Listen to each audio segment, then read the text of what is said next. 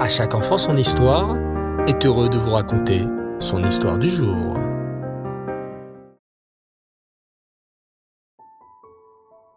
Bonsoir les enfants, et Reftov, et Chodesh Tov.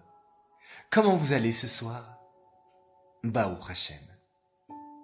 Alors, nous allons continuer notre série autour de nos tzadikim avec notre tzadik du jour, Daniel. Écoutez bien. Lors des derniers épisodes, nous avons vu combien le roi Nebuchadnezzar, ce cruel roi babylonien qui détruisit le premier Beth Amikdash, avait été troublé par un rêve terrifiant. Un rêve dont il ne parvenait même plus à se souvenir et qu'aucun de ses ministres, de ses conseillers ou magiciens ne réussit à dévoiler et interpréter. Seule une personne, un enfant, un petit sadique, Daniel, que Nebuchadnezzar avait capturé d'Eret Israël, a réussi à raconter et interpréter le rêve de ce méchant roi. Fou de joie, Nebuchadnezzar choisit de nommer Daniel comme Premier ministre. Et chaque fois que le roi Nebuchadnezzar a une question, il appelle tout de suite Daniel pour la lui poser. Cet homme est un sage. C'est un jeune garçon juif exceptionnel. Lui seul peut me donner des véritables bons conseils. Et justement, le roi Nebuchadnezzar a depuis quelque temps une question qui le taraude. Il décide alors d'en faire part à son premier ministre, Daniel. Daniel, mon cher ministre, je te remercie de m'avoir interprété mon rêve. Mais je t'avoue que son interprétation me fait un peu peur. Dans mon rêve, il y avait une statue faite d'or, de fer, d'argile. Tu m'as dévoilé que la tête de la statue, c'est moi, le roi Nebuchadnezzar. Moi, le roi de Babylone, devant qui le monde entier tremble. Or, dans mon rêve, la statue perd sa tête, ce qui signifie que je vais perdre mon royaume, et cela, je ne le veux pas. Y a-t-il un moyen de changer les choses? Je veux rester un roi puissant et glorieux. Daniel réfléchit aux paroles du roi, puis lui répondit. Votre Majesté, dans le ciel, les choses ont été écrites. On ne peut rien y faire. Mais, par contre, j'ai peut-être une idée pour retarder la sentence. Et pour que vous viviez encore de longues années de bonheur en tant que roi. Voici la solution. Ouvrez vos coffres à trésors et distribuez de l'argent aux Juifs que vous avez capturés et exilés ici, en Babylone.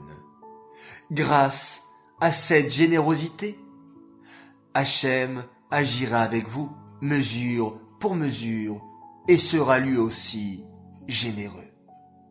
Et il retardera votre punition, et vous serez roi encore longtemps. L'idée plut au roi Nebuchadnezzar. Il choisit d'écouter le conseil de son sage ministre Daniel. Mais au fond de son cœur, Daniel connaissait la vérité. Je connais le cœur du roi Nebuchadnezzar. C'est un homme cruel, un homme méchant, qui a été capable de détruire notre cher Beth de tuer des hommes, des femmes, des enfants, et de nous exiler loin de notre pays. Je sais parfaitement que tôt ou tard, ce cruel roi Nebuchadnezzar va reprendre ses anciennes habitudes et redevenir cruel et méchant.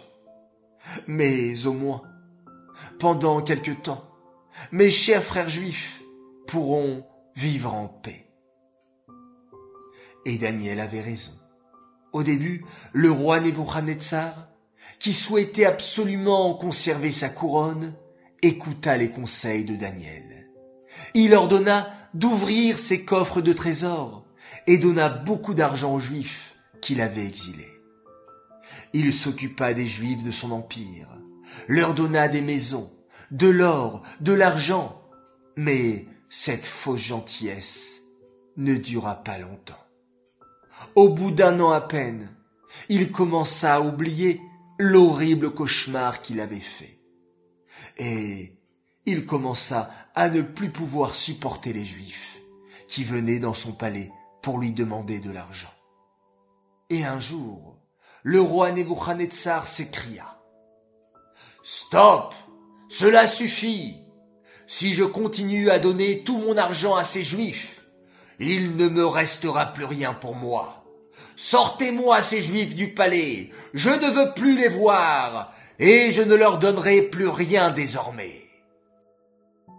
Au fond de son cœur, le roi Nebuchadnezzar se dit, Après tout, qui me dit que le Dieu des Juifs est tellement puissant, tellement fort?